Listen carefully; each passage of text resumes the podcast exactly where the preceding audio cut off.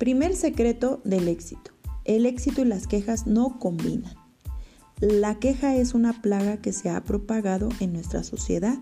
Gran parte de esa costumbre proviene del hecho de que al quejarse uno tiene la sensación de que está haciendo algo para cambiar su situación, pero poco o casi ningún esfuerzo. Es mucho más fácil quejarse que actuar de forma efectiva para cambiar la situación. Quejarse es un vicio y empieza a temprano. En un primer momento el niño que se queja recibe atención de los padres, de los maestros, de todo el mundo. Parece algo bueno, lo que lleva a crear el hábito de quejarse. Sin embargo, con el paso del tiempo, las personas que se quejan tanto se hacen molestas y terminan solas. Nadie aguanta a una persona que se queja de la vida. Se vuelve aburrida, agria, porque solo abre la boca para quejarse en vez de avanzar. Es como si fuera una víctima de la situación. Es mucho más fácil verse así porque uno tiene la falsa sensación de que no es responsable por nada de lo que pasa. Si las cosas salen bien, es culpa de la buena suerte, pero si salen mal, es culpa de la mala suerte, de la vida, del mundo, de los demás, de cualquier cosa menos su culpa. De esa manera, no se sienten tan mal cuando fracasan. Al quejarse, muestra que no tuvo nada que ver con eso quiere creer que no es su culpa. Tal vez incluso puede convencer a la gente. Tal vez pueda lograr la compasión de otras personas quejándose. O tal vez se vuelva tan fastidiosa que los otros preferían ni discutir. En ese caso, incluso podría parecer que la queja funcionó y el vicio continúa. Es como si en todo el mundo ningún problema fuese tan complicado como el suyo. Usted incluso logra ver problemas peores en otras personas, pero en sus ojos inmediatamente se dirigen a algo que hace que el suyo parezca tener menos solución. A su atención se desvía hacia alguna ventaja de las personas que tienen sobre usted. Por ejemplo, el muchacho es tetrapléjico, pero está saliendo adelante porque a pesar de todo tuvo una familia unida. En cambio yo, piense usted, nació en un hogar disfuncional. ¿Tuve una infancia difícil? ¿O si una joven tuvo una infancia difícil y hoy venció la vida, también argumenta usted tuvo suerte porque pudo estudiar mientras trabajaba. Yo tuve problemas de salud y no pude terminar la universidad, así dando excusas para su fracaso. Usted está siempre para nunca encontrar una salida a su problema, porque eso es lo que hace la queja con una persona, la aprisiona en una secuencia infinita de fracaso usted va creando un modelo de desgracia en su vida sin darse cuenta y lo contrario también es verdad. Cuando deja de quejarse y se concentra en lo que puede hacer para resolver el problema, empieza a crear un modelo de éxito que va a transformar su vida. La escritora Mayra Angelou nació con piel de color negra de una familia de escasos recursos en Estados Unidos en 1928, una época donde hubo una gran segregación racial en ese país. Para empeorar su situación sufrió un terrible trauma. En la infancia fue violada por, por el novio de su madre. Un poco antes de que Maggie cumpliera 8 años de edad, cuando le encontró a su familia y le dijo lo que había sucedido, el novio de su madre fue golpeado hasta morir. En su lógica infantil, ella dijo que su voz había matado a ese hombre. Profundamente traumatizada y sintiéndose culpable, dejó hablar y permaneció muda durante casi seis años, incluso con su comienzo de traumas y dificultades que hicieron su vida más complicada de la que la gente de color normalmente rica de esa época era. Maya construyó una historia memorable. A los 16 años fue la primera conductora de, de travía de Ciudad de San Francisco. Más tarde, buscando alcanzar sus sueños, comenzó a construir su carrera artística. Fue cantante, compositora, actriz, guionista, escritora y poética.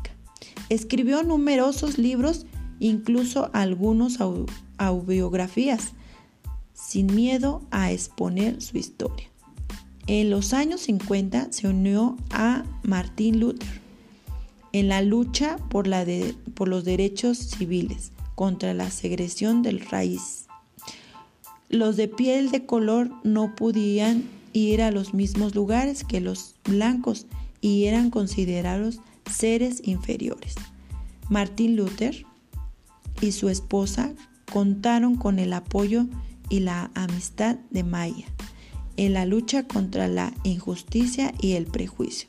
Maya presentó al asesinato de su amigo del día en que ella cumplió 40 años, pero en lugar de reunirse, se comprometió aún más a su lucha.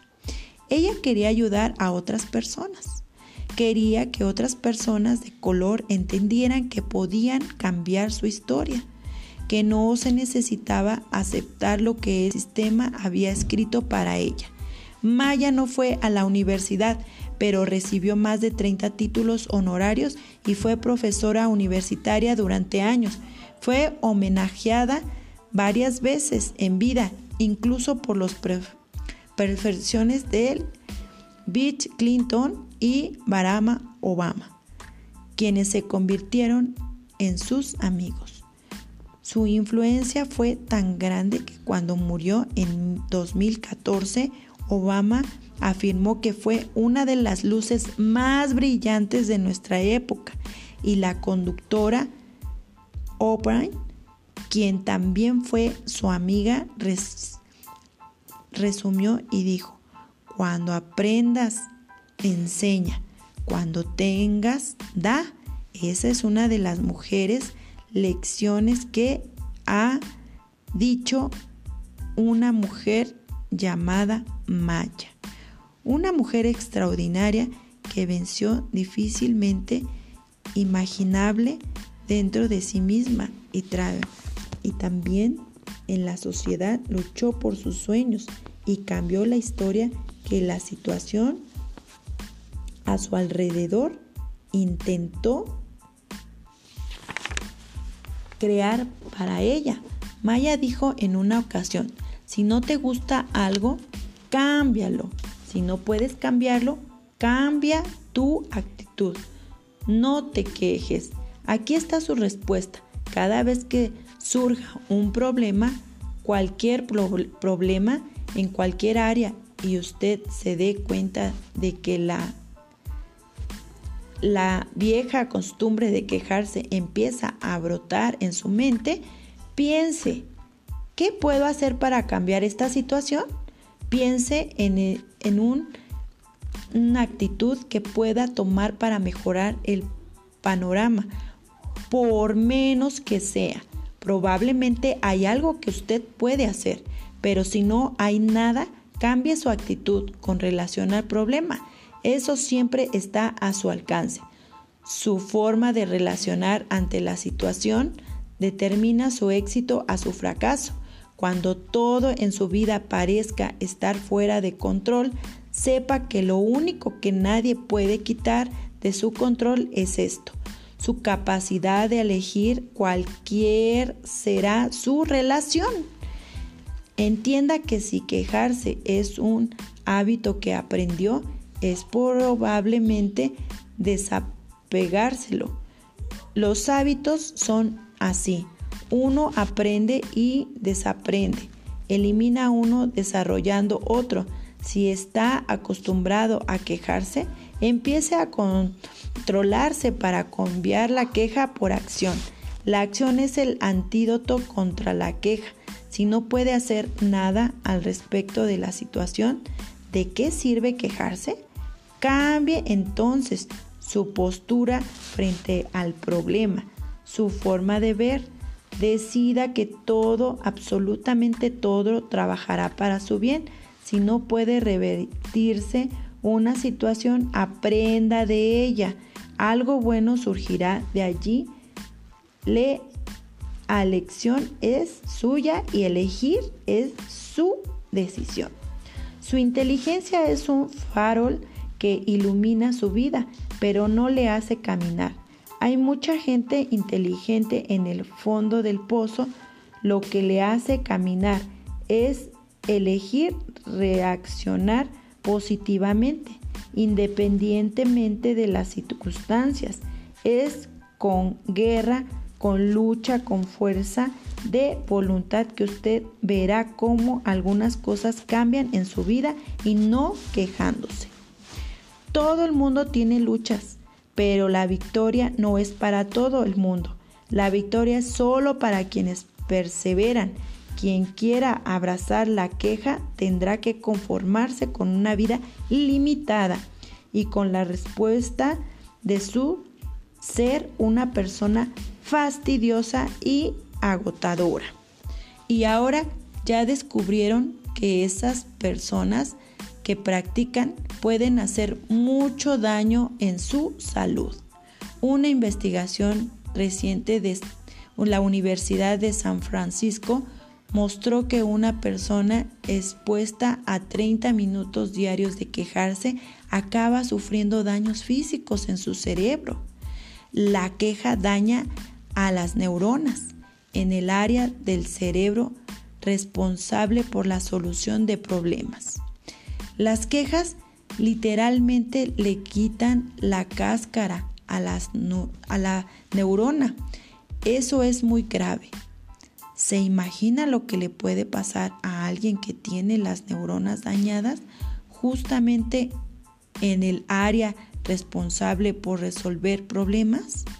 Es decir, cuanto más usted se queja o convive con personas que se quejan, más difícil será resolver los problemas. Además, el estudio demuestra que quejarse también drena la energía de las personas.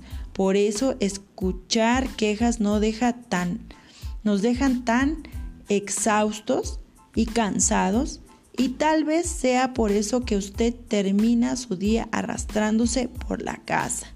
Entonces, no se deje llevar por las quejas de los demás y empiece a vigilarse para no convertirse en un descargador de energía y de neuronas.